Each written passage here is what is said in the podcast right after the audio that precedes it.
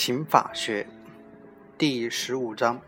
破坏社会主义市场经济秩序罪。高频考点：一、生产、销售伪劣产品罪；二、洗钱罪；三、虚开增值税专用发票，用于骗取出口退税、抵扣税款发票罪；四、侵犯商业秘密罪；五。假冒注册商标罪；六、合同诈骗罪；七、组织领导传销活动罪；八、非法经营罪。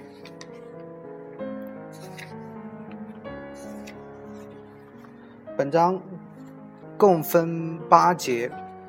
分别是：第一节生产销售伪劣商品罪；第二节走私罪；第三节。妨害对公司企业的管理秩序罪，第四节破坏金融管理秩序罪，第五节金融诈骗罪，第六节危害税收征管罪，第七节侵犯知识产权罪，第八节扰乱市场秩序罪。嗯，这八节中，嗯，主要需要了解的。就是重点比较多的是第一节生产销售伪劣商品罪，嗯，第第六节的危害税收税收征管罪中间的虚开增值税专用发票，用于骗取出口退税、抵扣扣税款发票罪。还有第七节侵犯知识产权罪的侵犯商业秘密罪，以及第八节的扰乱市场秩序罪中间的合同诈骗罪，啊，主要是这几个。下面进入第一节生产销售伪劣商品罪。本节罪名综述：一个数额犯即生产销售伪劣产品罪，两个行为犯。及生产销售有毒有害食品罪，生产销售假药罪，两个危险犯及生产销售不符合卫生标准的食品罪，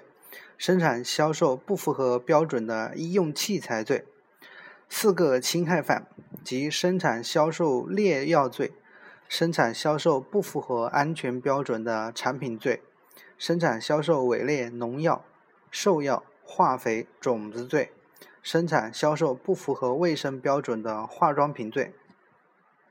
下面进进行进入第一点，生产销售伪劣产品罪。生产销售伪劣产品罪是指生产者、销售者故意在产品中掺假、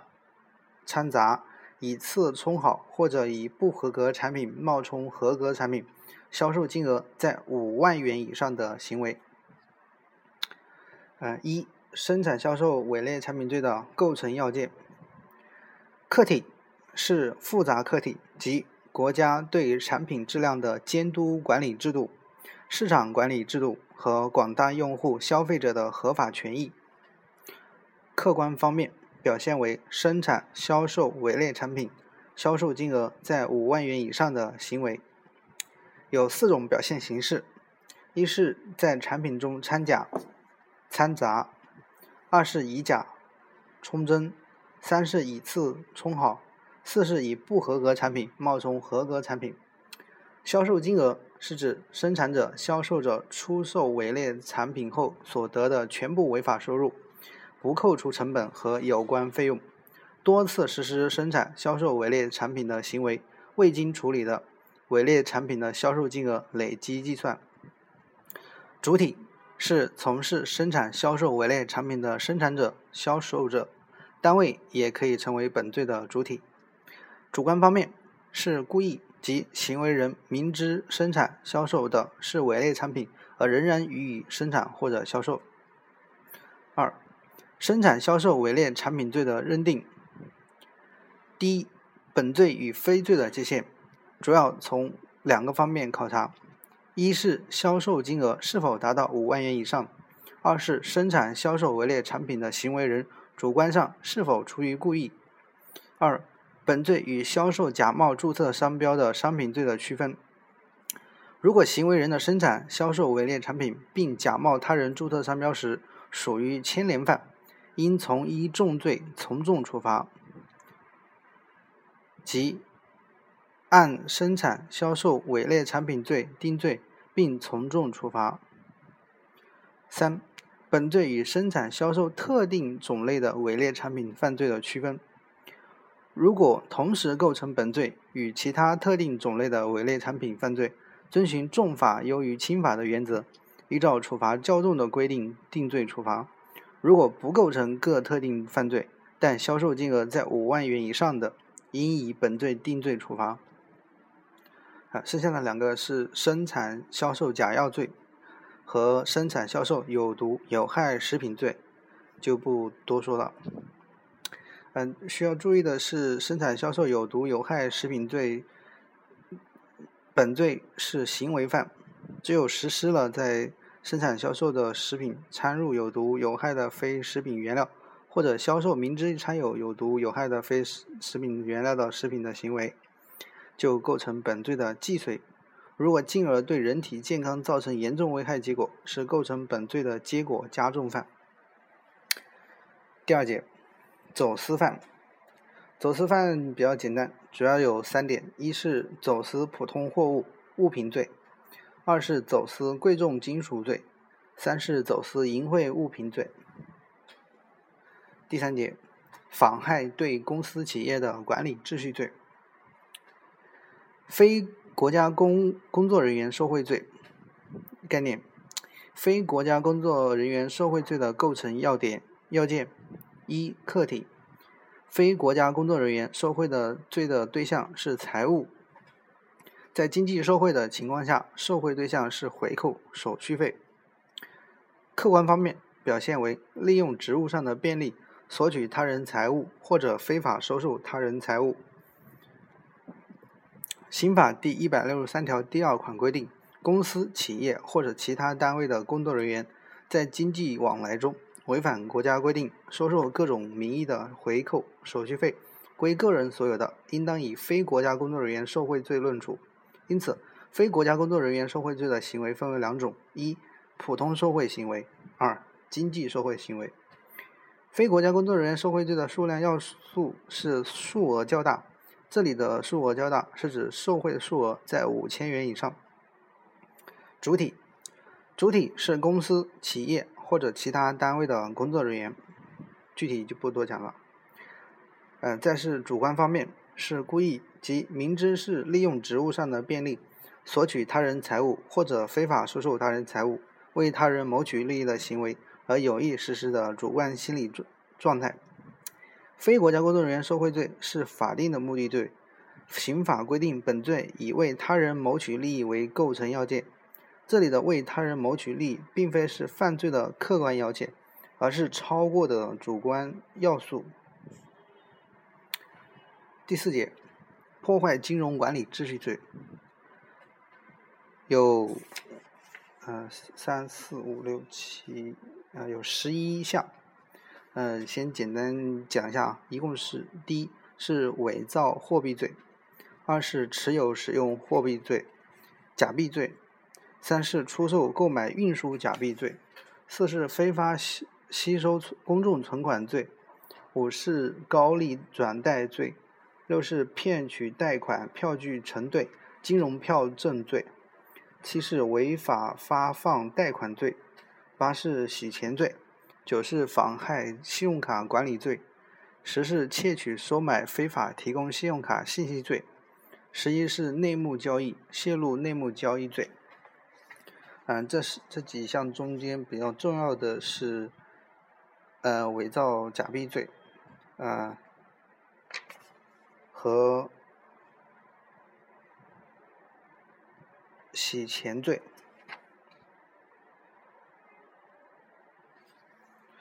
嗯，先看第一，伪伪造货币罪。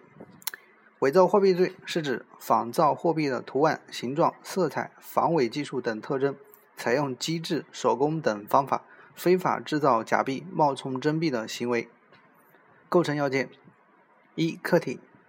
伪造货币罪的对象是货币。这里的货币，根据两千年四月二十日最高人民法院关于审理伪造货币等案件具体应用法律若干问题的解释第七条的规定，是指可在国内市场流通或者兑换的人民币和境外货币。货币面额应当以人民币计算，其他币种以案发时国家外汇管理机关公布的外汇牌价折算成人民币。客观方面。表现为仿造货币的图案、形状、色彩、防伪技术等特征，采用人工机制等方法非法制造假币、冒充真币的行为。货伪造货币罪的数量要素在刑法中并未规定，但前引司法解释第一条规定，伪造货币的总面额在两千元以上，或者货币量在两千张枚以上的。构成本罪。另外，关于经济犯罪案件追诉标准的规定也做了相同的规定，因此未达上述数额标准的不构成犯罪。主观方面是故意。第二，持有使用假币罪。持用啥使用假币罪是指明知是伪造的货币而持有或者使用数额较大的行为。持有货币使用假币罪的构成要件。一、客体持有使用假币罪的对象是伪造的货币。二、主观方面表现为持有使用伪造的货币的行为，有两种情形：一是持有，二是使用。持有是指将假币随身携带或者存放在家中、亲友等处保管；使用是指以假币当真币使用，履行货币职能，如以假币购物、到银行存款、清偿债务等。持有使用假币罪的数量要素是数额较大，这里的数额较大，根据前引司法解释第五条规定，是指总面额在四千元以上，不满五万元。主观方面是故意，这里的故意是指明知是伪造的货币而持有使用的主观心理状态。再就是，嗯。出售、购买、运输假币罪和非法吸收公共存款罪，这里就不多讲了。还有高利贷转贷罪、骗取贷款、票据承兑、金融票罪证罪，嗯，违法发放贷款罪。八、洗钱罪，洗钱罪要着重讲一下。明知是毒品犯罪、黑社会性质的组织犯罪、恐怖活动犯罪。走私犯罪、贪污贿赂犯罪、破坏金融管理秩序犯罪、金融诈骗犯罪的所得及其产生的收益，为掩饰、隐瞒其来源和性质的行为，定为洗钱罪。第五节，金融诈骗罪。这里一共有一二三四五，有四项，分别是贷款诈骗罪。集资诈骗罪、信用卡诈骗罪、保险诈骗罪。先看第一，贷款诈骗罪。贷款诈骗罪是指以非法占用为目的，采用虚拟、虚构事实或者隐瞒真相的方法，骗取银行或者其他金融机构的贷款，数额较大的行为。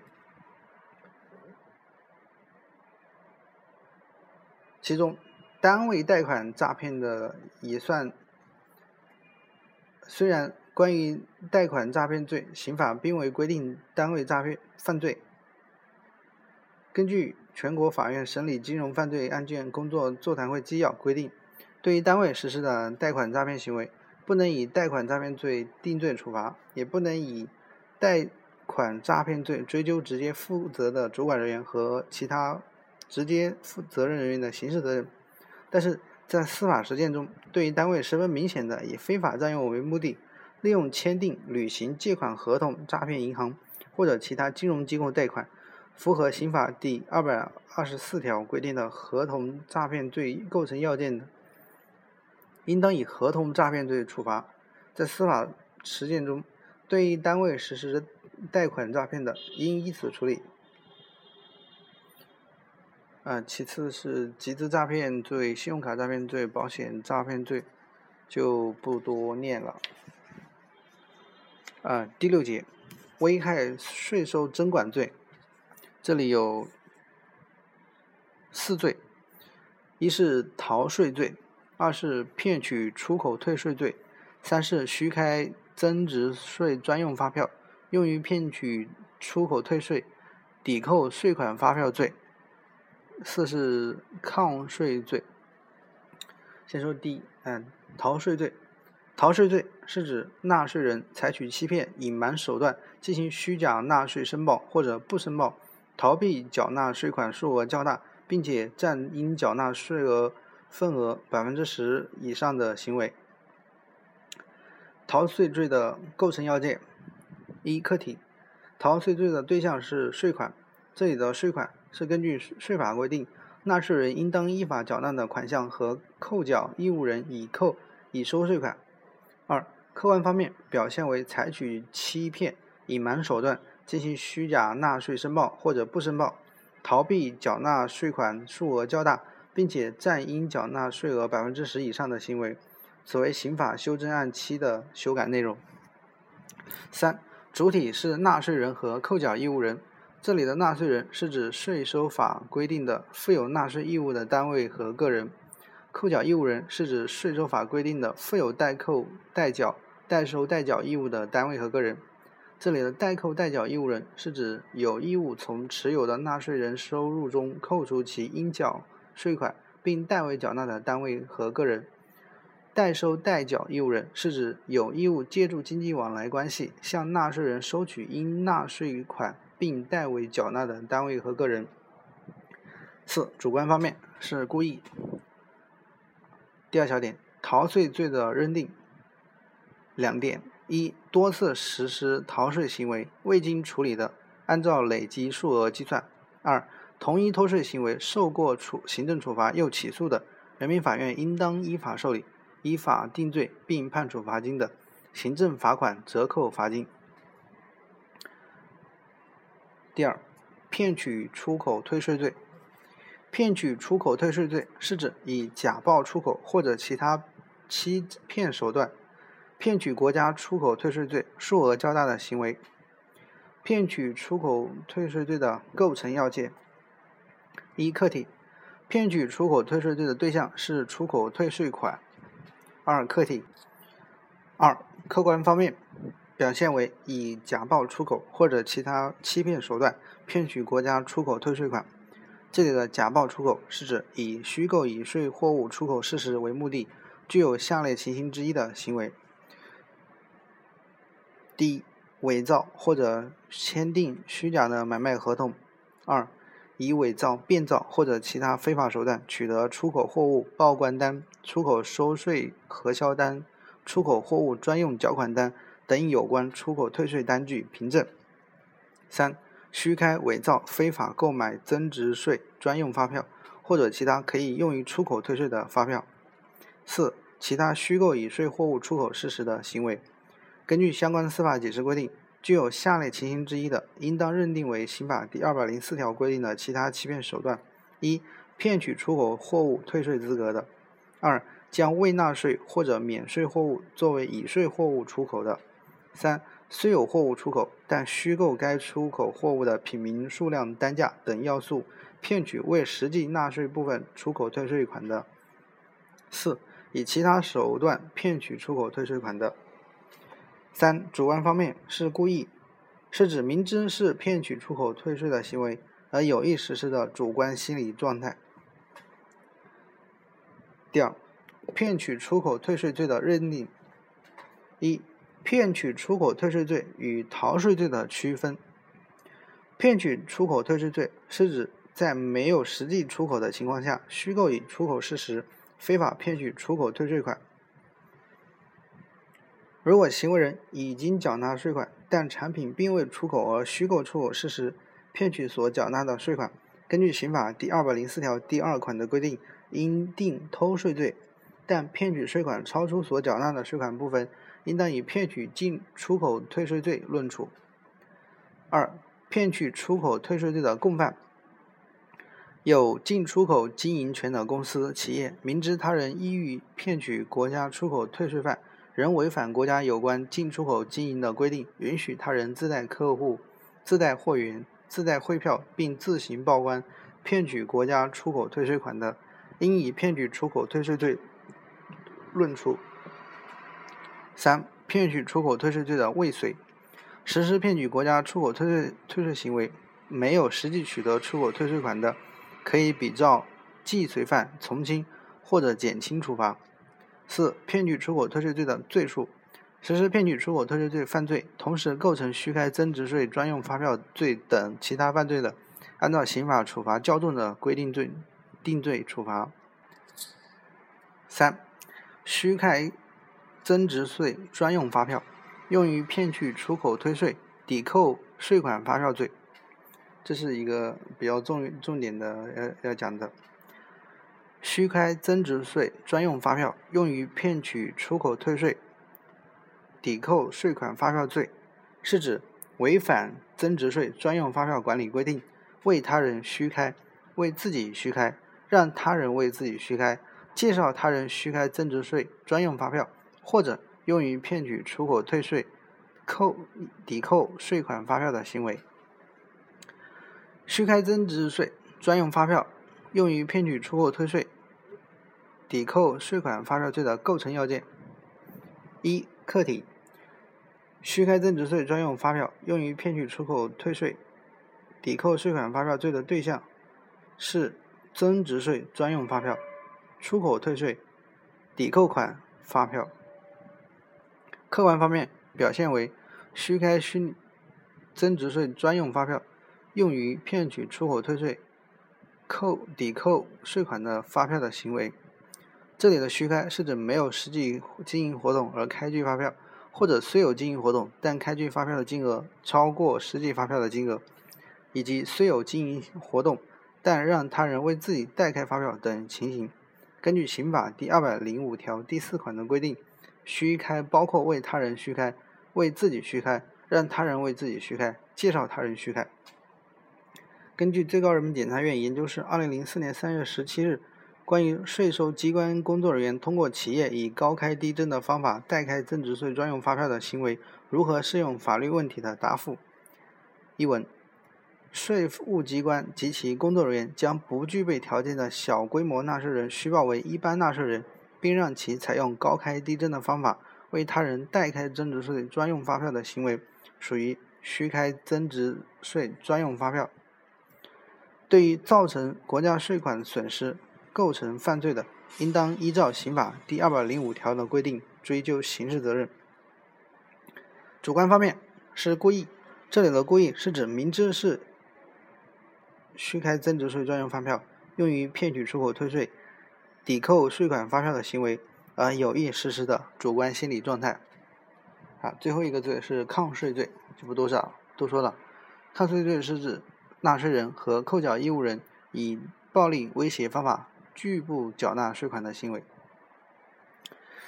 接下来讲讲第七节侵犯知识产权罪。这里这一节一共有四个罪：一、第一是侵犯著作权罪；二是侵犯商业秘密罪；三是假冒注册商标罪；四是销售侵权复制品罪。其中，侵犯商业秘密罪和假冒著作商标罪是重点。先看侵犯著作权罪，简单讲一下：侵犯著作权罪是指以盈利为目的，违反著作权法，侵犯他人著作权，违法所得数额较大或者其他严严重情节的行为。构成要件：一、客体侵犯著作权罪的对象是作品；二、客观方面表现为违反著作权法，侵犯他人著作权的行为。表现方式有四种，不详细讲。主观方面是故意并且以盈利为目的，以刊登收费广告等方式直接或者间接收取费用的情形，属于这里的以盈利为目的。好，接下来讲侵犯商业秘密罪。侵犯商业秘密罪是指采取不正当手段获取、披露、使用或者允许他人使用其权利人的商业秘密。给商业秘密权利人造成重大损失的行为，构成要件：一、客体侵犯商业秘密罪的对象是权利人的商业秘密，商业秘密是指不为公众所知悉，能为权利人带来经济利益、具有实用性，并经权利人采取保密措施的技术信息和经营信息。商业秘密具有信息性、利益性、实用性、保密性、信息性。二、客观方面表现为采取不正当手段获取、披露、使用或者允许他人使用权利人的商业秘密的行为。表现方式有三种。一、以盗窃、利诱、胁迫或者其他不正当手段获取权利人的商业秘密的；二、披露、使用或者允许他人使用以前项手段获取的权利人的商业秘密的；三、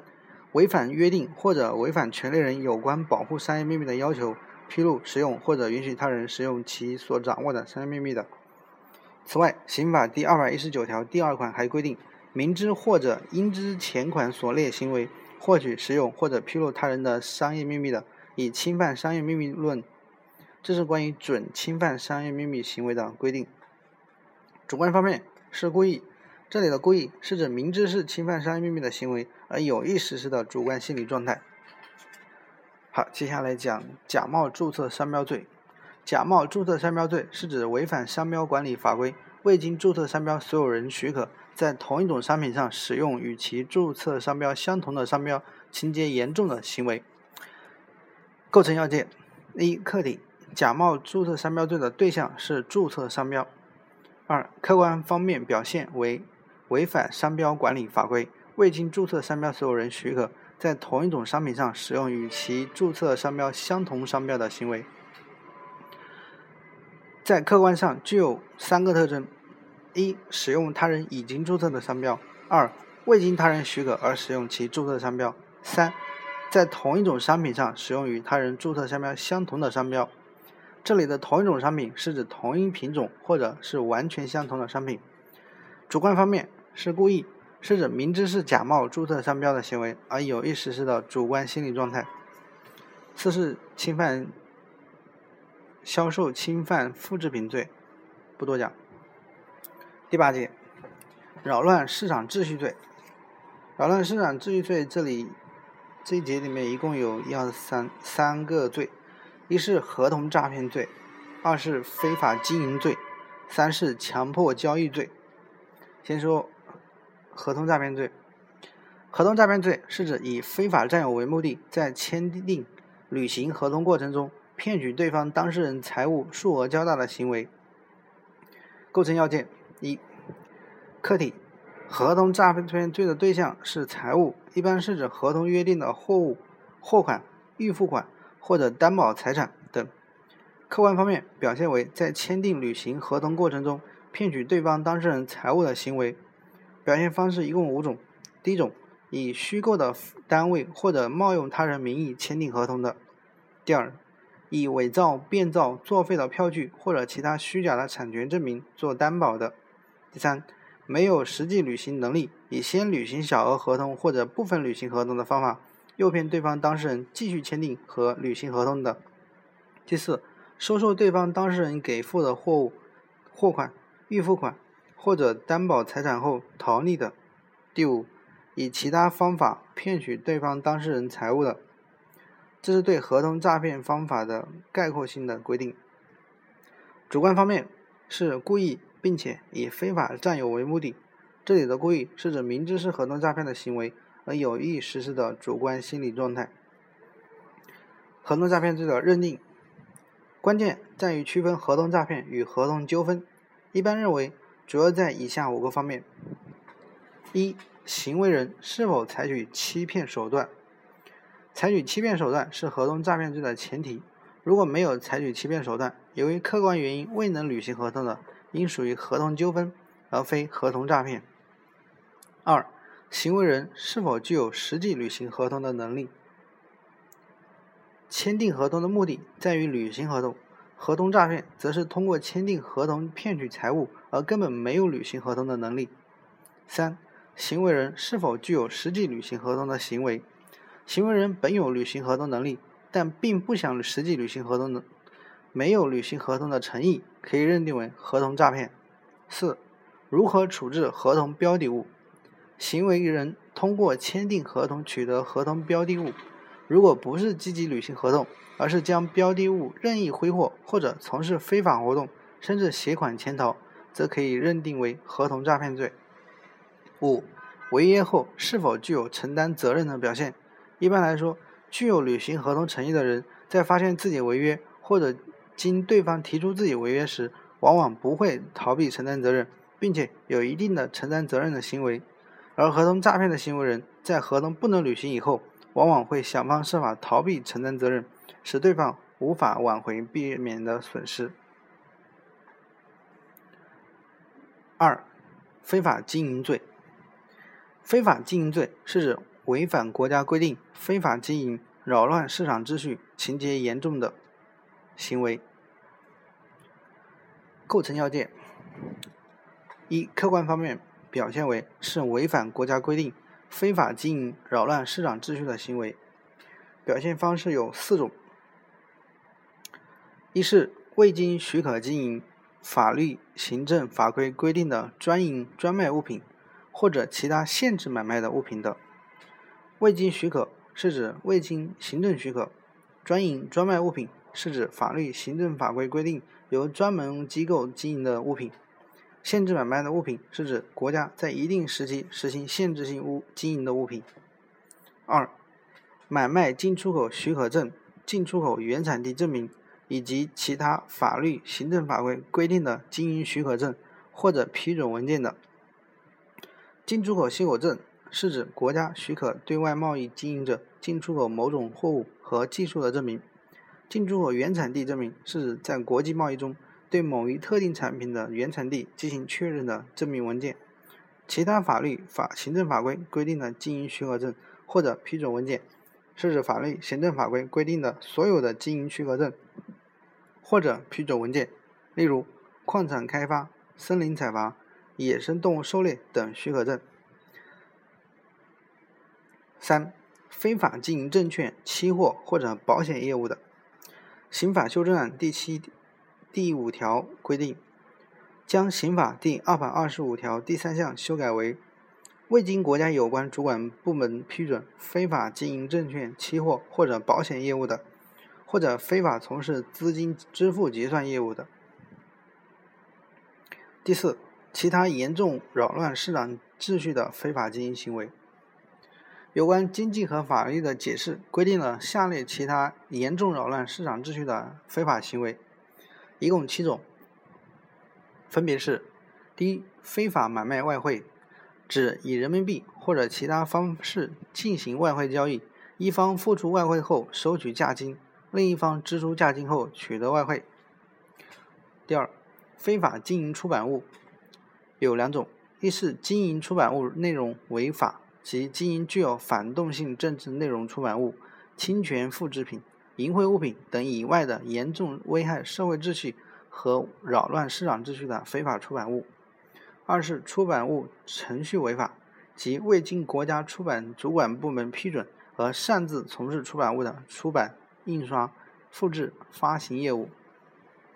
第三是非法经营电信业务，指违反国家规定，采用租用国际专线、私设转接设备或者其他方法。擅自经营国际电信业务，或者涉港澳台电信业务进行盈利活动，扰乱电信市场管理秩序，情节严重的，以非法经营定罪处罚。四、非法传销或者变相传销。传销行为是指组织者或者经营者、发展人员通过对被发展人员以其直接或者间接发展的人员数量。或者销售业绩为依据计算和给付报酬，或者要求被发展人员以交纳一定费用为条件取得加入资格等方式谋取非法利益，扰乱经济秩序、影响社会稳定的行为。第五，在生产销售的饲料中添加盐酸克伦特罗等禁止在饲料和动物饮水中使用的药品。或者销售明知是添加有该类药品的饲料，情节严重的行为。第六，非法经营互联网业务，对于违反国家规定、擅自设立互联网上网服务营业场所，或者擅自从事互联网上网服务经营活动，情节严重，构成犯罪的，以非法经营罪追究刑事责任。第七，非法经营彩票的，对未经国家擅自批准、擅自发行、销售彩票构成犯罪的，以非法经营罪定罪处罚。主观方面是故意，这里的故意是指明知是非法经营行为而有意实施的主观心理状态。最后一条，强迫交易罪。强迫交易罪是指以暴力威胁手段强买强卖商品，强迫他人提供服务，或者强迫他人接受服务，情节严重的行为。构成要件：一、客体，强迫交易罪的对象是商品和服务。客观方面表现为以暴力胁迫手段强买强卖商品，强迫他人提供服务，或者强追他人接受服务的行为。强迫交易罪是负行为犯，一是手段行为，二是目的行为。手段行为是暴力胁迫，这里的暴力是指身体强制，胁迫是精神强制，目的是强买强卖，强迫他人提供服务或者强迫他人接受服务。该罪的数量要素是情节严重，这里的情节严重是指多次交强迫交易的，强迫交易数额巨大的。以强迫交易手段推销伪劣产品的，造成他人人身伤害后果的，造成恶劣影响或者其他严重后果的。主观方面是故意，这里的故意是指明知是强迫交易行为而有意实施的主观心理状态。